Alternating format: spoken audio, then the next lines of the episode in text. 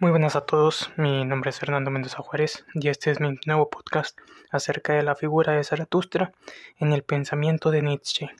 Sin más que añadir, comenzamos.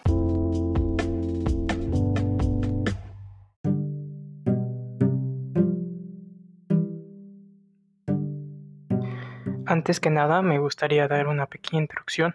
a algunos datos que quizás ya la mayoría conozcan acerca de Friedrich Nietzsche o Federico Nietzsche, como le gusten decir. Ah, él vivió del año 1844 al 1900, es natural de la ciudad de Roque, eh, lo que era Prusia. Era hijo de un pastor protestante, uh, si mal no recuerdo creo que era luterano, estudió en las universidades de Bonn y también en Leipzig, ah, llegando incluso a ser profesor de filosofía clásica en Basilea. También se cuenta, bueno, se cuenta, ¿verdad?, de que eh, Federico sufrió de una ah, conocida, mm, un mal, mejor dicho, toda su vida. Una enfermedad que lo mantuvo, o bueno, que paulatinamente lo fue enfermando cada vez de una manera peor. Y pues de hecho creo, si no creo, sino que vivió solitariamente, solo con la compañía de su madre, hasta que ésta falleció. Y posteriormente uh, lo terminó siendo cuidado por su hermana hasta que llegó a cierto punto donde lo invadió la locura. O sea que se fueron obscureciendo sus facultades mentales. Vivió sus últimos años al color, bueno, al color gris que le propició ese, ese, desgaste mental y físico que fue viviendo durante toda su vida eh, y tuvo ciertas riñas con su hermana Ah, hasta que llegó eh, el final de sus días, como ya mencionaba, en el año 1900. Ahora sí, sin más que añadir por esta pequeña introducción, que nomás era para entrar un poquito en lo que es el filósofo, ¿verdad? No tanto en explicar uh, cómo su pensamiento, aunque sí en el próximo pequeño segmento explicaré lo que es el pensamiento de Nietzsche, sus etapas, la voluntad de poder y el pragmatismo, así como su actitud dionisíaca y su actitud apolínea. Ah, también podríamos hablar de lo que es el superhombre eh, y el eterno retorno, ¿verdad? Sus conceptos más, ah, más conocidos, más conspicuos que se le atribuyen a este pensador, aunque quizás no sean de los más originales en la línea filosófica. Y sin un poquito más que añadir, vamos al siguiente segmento donde describiremos eso y pasaremos a analizar lo que vendría siendo la figura de Zaratustra, una figura verdaderamente interesante.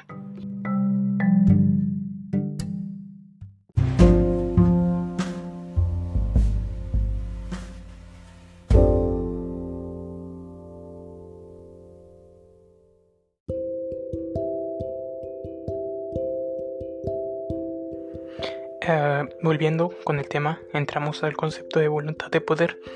Eh, la voluntad de poder es necesariamente, a diferencia de lo que se viene manejando en Schopenhauer, que es la realidad de la voluntad de vivir, en Nietzsche la voluntad de poder es una creación mixtificada y disfrazada eh, entre las cosas que podemos llamar amor, intelecto o conciencia y razón, las cuales deben servir al hombre y no tanto el hombre ser servirle a a esas, a esas características, de ahí su pragmatismo, ¿verdad? Te recordemos que el pragmatismo es tomado como ah, un útil para el hombre, o sea, algo que termine por resultar verdaderamente, verdaderamente provechoso para el útil humano.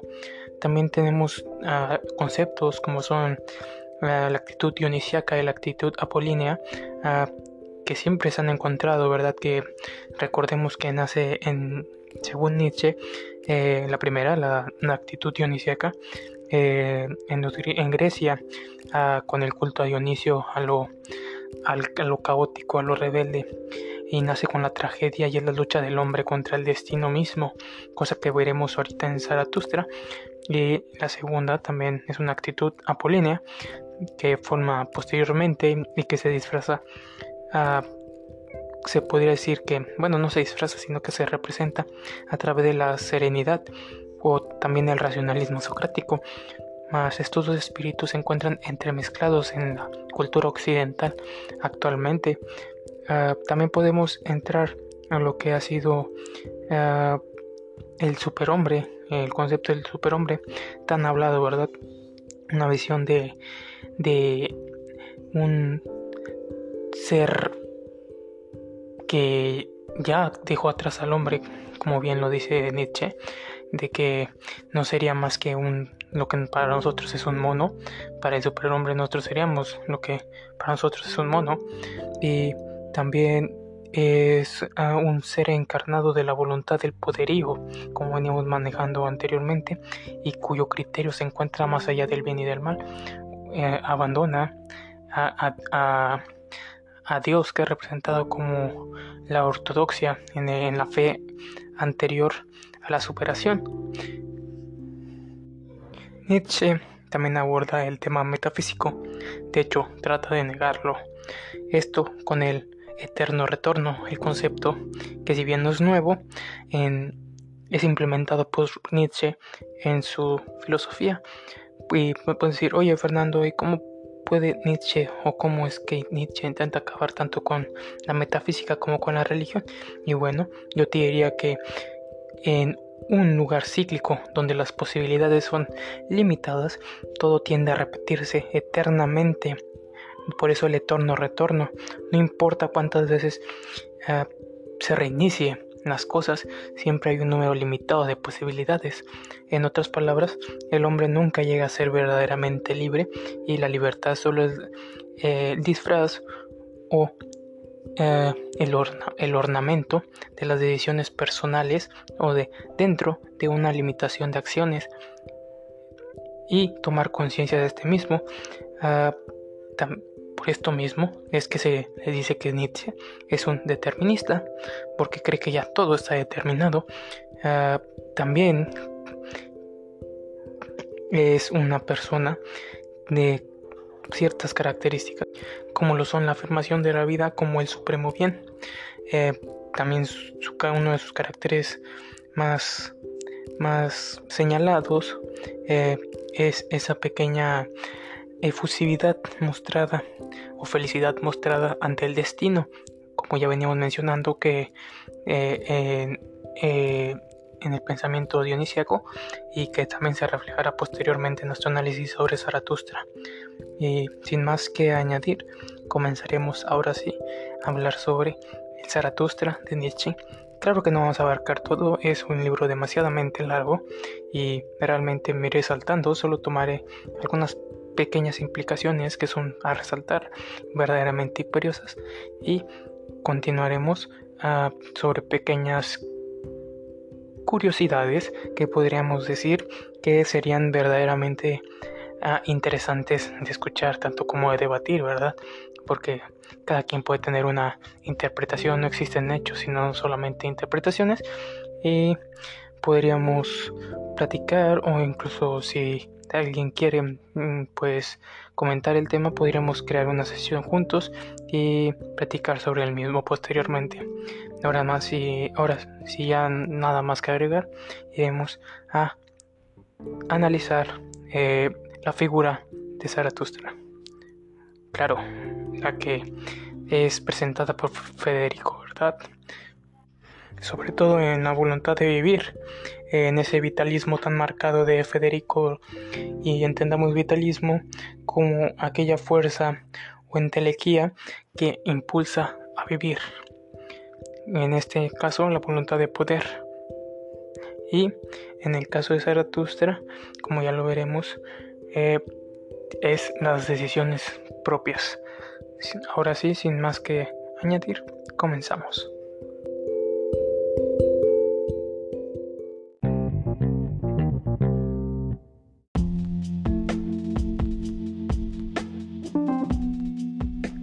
Para comprender la obra de Nietzsche, cielo de Zaratustra,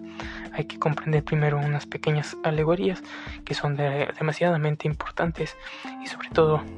el comportamiento de Zaratustra, que no es realmente único o no se conserva durante toda la obra, sino que va cambiando, porque Zaratustra es un hombre que se considera joven sube a los 30 años a una montaña y se entierra en una cueva, bueno, no se entierra, sino que entra en la cueva a meditar durante 30 años y sale 10 años después, o sea, sus 40 años,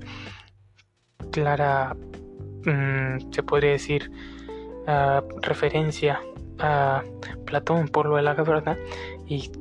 Zaratustra toma el, eh, eh, la figura de Cristo y la moldea, pero un poco diferente, uh, y saluda al astro sol. Eh, el astro sol es, va a salir tanto al principio como al final de la obra e intermediario de la misma y viene a representar la sabiduría misma del hombre o la plenitud alcanzada por el hombre por la voluntad de poder. Uh, posteriormente encuentra a dos o tiene dos animales que es un águila y una serpiente eh, y dice que se encuentran como en amistad no como si estuvieran en riña. La serpiente se encuentra enroscada en el cuello del águila. Y esto me podrían decir oye Fernando pero qué significa todas estas cosas que nos estás diciendo y bueno en los bestiarios antiguos se suele relacionar al águila con la capacidad de observar al sol sin la necesidad de pestañear. Y también a la serpiente se le considera como astuta, o sea, capaz de cambiar sus decisiones y que estas dos se hallan también en la elevación, porque de hecho la encuentran en el suelo dando se encuentra normalmente en el suelo, pero en, en hacia Zaratustra se encuentra dando círculos los dos juntos en el cielo, se podría decir como la elevación misma que Zaratustra ve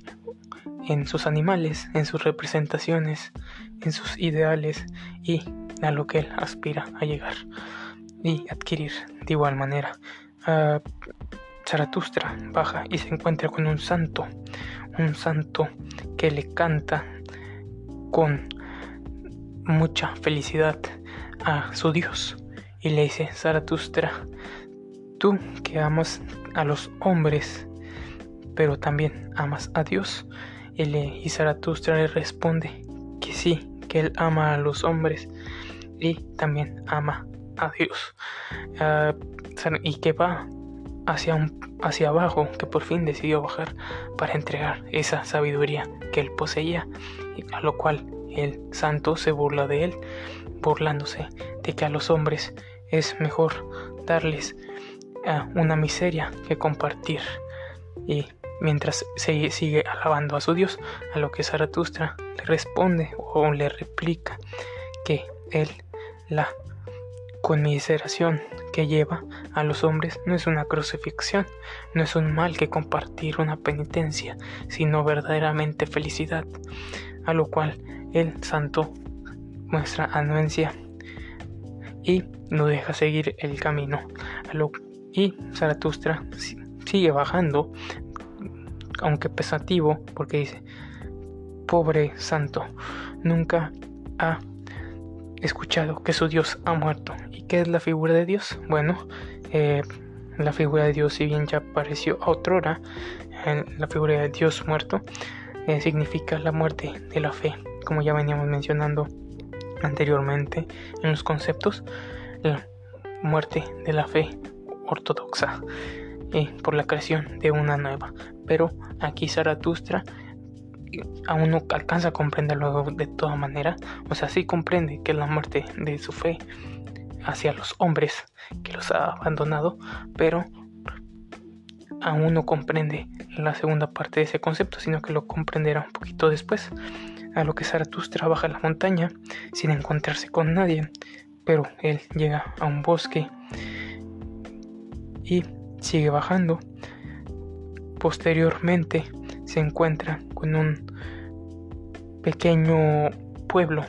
donde él llega y empieza como un profeta, como si fuera Jesucristo. Y les empieza a decir, eso les empieza a explicar el superhombre, que si bla bla bla, que si el hombre supera, que si el superhombre es, es la meta y el hombre solo es un puente, que si se debe buscar o qué han hecho ellos para superarse a sí mismos, porque el concepto de superhombre radica en la superación de sí mismo, pero no una superación de seguirse, o sea, de seguir a alguien para superarse como es la figura de Cristo, sino de seguir sus propios ideales y crear un nuevo, una, unas nuevas virtudes. Por eso es que dice que rompan las tablas viejas y que se creen unas nuevas, pero debería emplearse puramente individual, o sea, una, una nueva uh, jerarquía donde el hombre decida por sí mismo sus propias virtudes. Con lo cual eh, explica que todos se empiezan a reír de él y que él se queda de manera indemne escuchando, pero son interrumpidos de repente, por unos pequeños, un funámbulo entra, entra a escena y empieza a hacer su acto a través de una cuerda floja, cuerda que recuerda a eh, eh, lo que decía Zaratustra de que el hombre es una cuerda entre el animal y el superhombre. Es un puente, en lo cual el acróbata empieza con sus pequeñas ah, acrobacias a tratar de cruzar la línea, por lo cual es interrumpido por un demonio, otro acróbata, o como le suelen decir, un demonio, el cual le dice que se quite, que no puede, y que lo termina tumbando. Quizás el demonio puede llegar a representar el espíritu de la pesadez que posteriormente ah, será descrito en los capítulos posteriores así habló Zaratustra y lo que sucede después es que todo el pueblo huye, quizás por miedo, por el fracaso, quizás alegóricamente por el fracaso de llegar al superhombre, significa que le tienen miedo a que eso les pueda llegar y prefieren quedarse en su eh, estatus de de status quo de borrego se podría llegar a decir quizás aunque también suene un poco desentonado, porque no es del todo así. Y cae mal herido al lado de Zaratustra. Zaratustra se queda indemne, no mueve nada y solo se arrodilla ante él, a lo cual le pregunta, consternado, el acróbata, el primer acróbata que cae,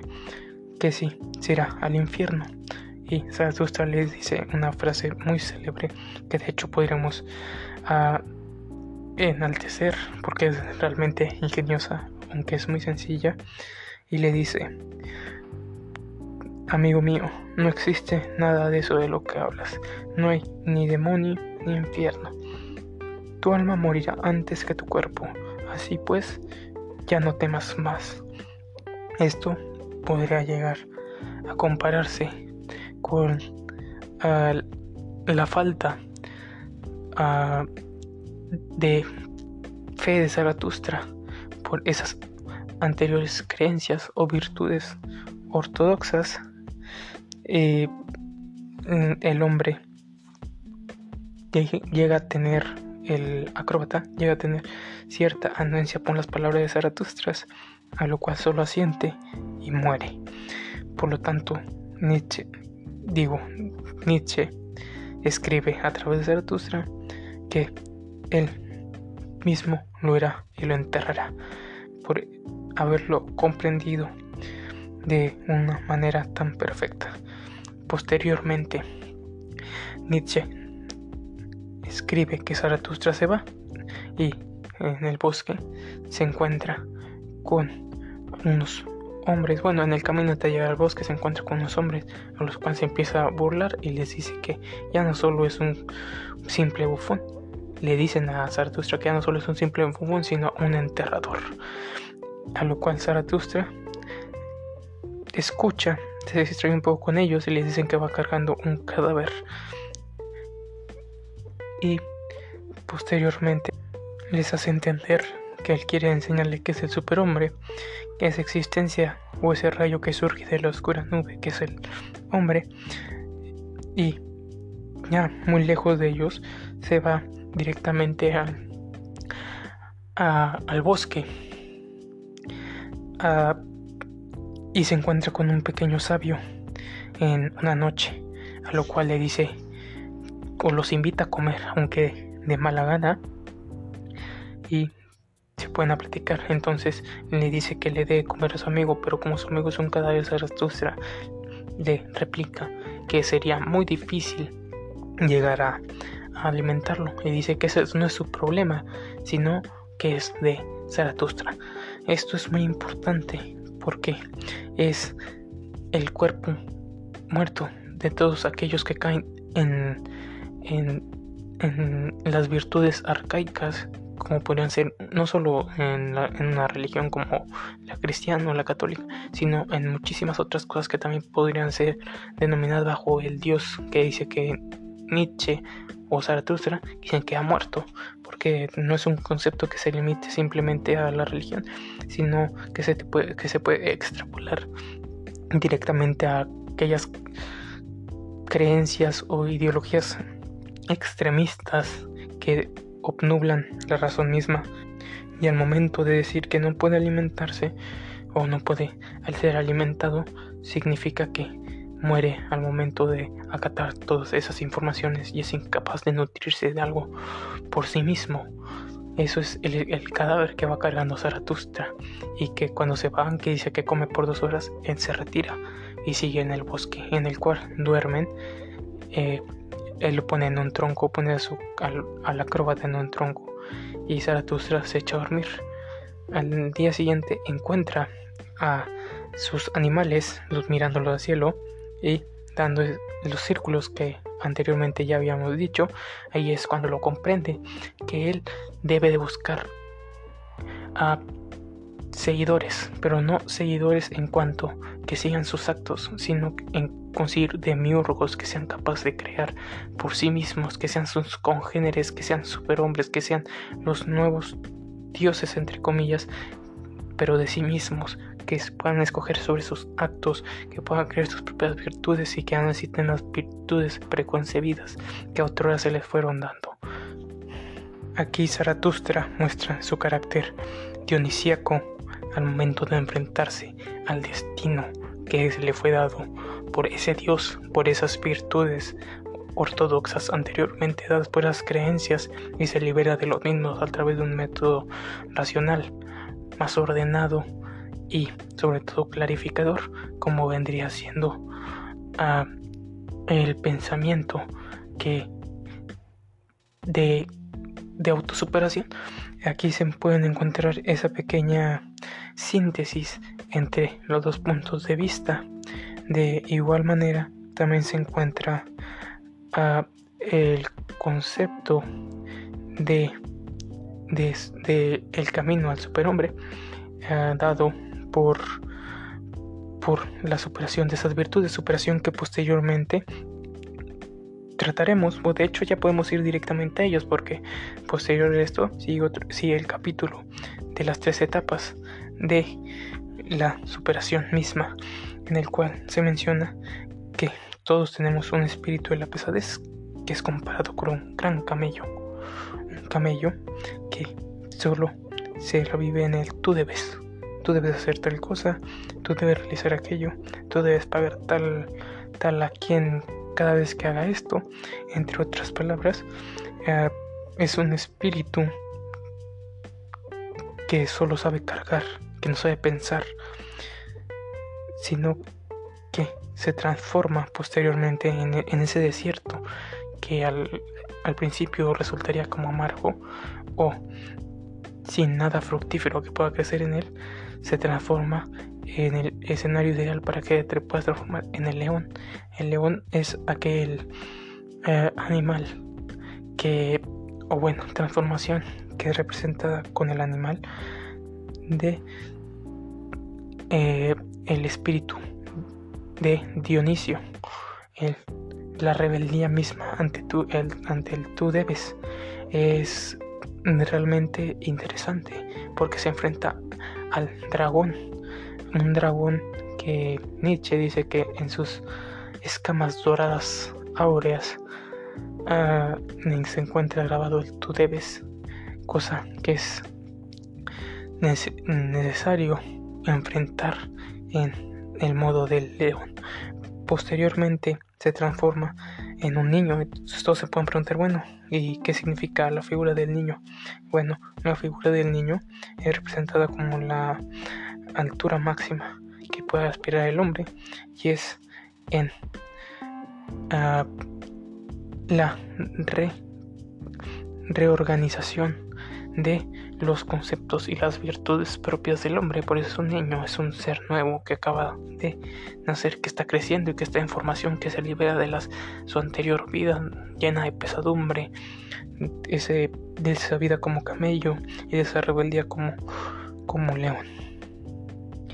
Zaratustra posteriormente llega a la ciudad de la vaca multicolor, donde empieza a dar cátedra a jóvenes que bien podían recordar a los apóstoles de Cristo y les trata de enseñar sobre eh, el respeto y el pudor del dormir. Ah, posteriormente, uh, a un poquito porque ya está haciendo muy largo esto. Él lo empiezan a seguir, cosa que Zaratustra, después de cruzar un pequeño arroyo, si mal no recuerdo, ah, les dice que lo dejen de seguir. ¿Y porque Zaratustra es el Cristo que no era el camino. Zaratustra nos enseñaba de vivir. Yo no enseñaba o no predicaba yo soy el camino, sino predicaba usted son su propio camino. Por eso, al, al ver que los seguidores o los alumnos lo estaban siguiendo, él se decepciona y le pide que dejen de seguirlo y que se sigan a sí mismos. Posteriormente, Zaratustra entra en depresión porque entra la idea melancólica de que él jamás fue sabio. empieza todo un viaje, una travesía, ahora sí vamos muchísimo más rápido, sobre su autodescubrimiento, donde entra también de nuevo el espíritu dionisíaco, porque se enfrenta hacia el destino que él cree es la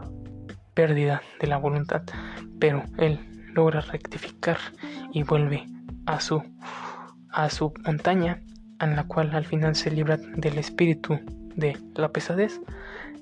ah, y logra superar y conseguir esa voluntad de poder a través del intelecto, del amor y del razonamiento, como ya habíamos mencionado en, eh, en las definiciones anteriores a esta descripción de Zaratustra. Zaratustra era un hombre realmente interesante, un hombre que buscó ser sabio y se enteró o se dio cuenta a lo largo de su viaje que él no era verdaderamente sabio y que no tenía la suficiente autoridad y que nunca la tendría para enseñarle a los demás o que los demás pudieran comprenderlo a la perfección. Él solo daba la idea de la superación, mas no daba la forma. Él solo era un, una persona más. Él no buscaba ser un dios, un semidios, aunque lo anhelaba. Ah, Posteriormente llega y saluda al astro sol, a lo cual, al igual que en sus obras anteriores, ah, también, donde también aparece el astro sol, significa que por fin alcanzó la plenitud y encontró en que la sabiduría no era darle el camino a los demás, sino en enseñarles a buscar el propio. Y así es como concluye eh, la figura de Zaratustra por su viaje a través de su autodescubrimiento, un autodescubrimiento que él no pensaba encontrar abajo, pero que lo sorprendió y que lo hizo reflexionar a lo largo de su de su pequeña travesía. Sin más que añadir, ah, hasta aquí concluye este pequeño podcast. Yo sé que pues, me fui muy adelantado o muy loco o muy apresurado hacia el final de, de, de, la descripción de Zaratustra, pero es que es un libro extrema, es un libro muy grande, unas 300 páginas, y realmente se haría el, eh, el podcast demasiado largo, por lo tanto traté de recortar las ideas más importantes. Claro que muchísimas referencias las dejé de fuera, de hecho en el inicio también las dejé de fuera porque el, como pueden ser los cadáveres o los profetas o todo eso que va relacionado con la muerte de la muerte de, Dios, la muerte de esa fe ortodoxa ah, que ya veníamos mencionando que puede abarcar algo más grande que la simple muerte de un Dios de religión. Uh, sin más que añadir, ahora sí, Ah, los veo en el próximo podcast. Espero y les haya gustado. Hasta la próxima.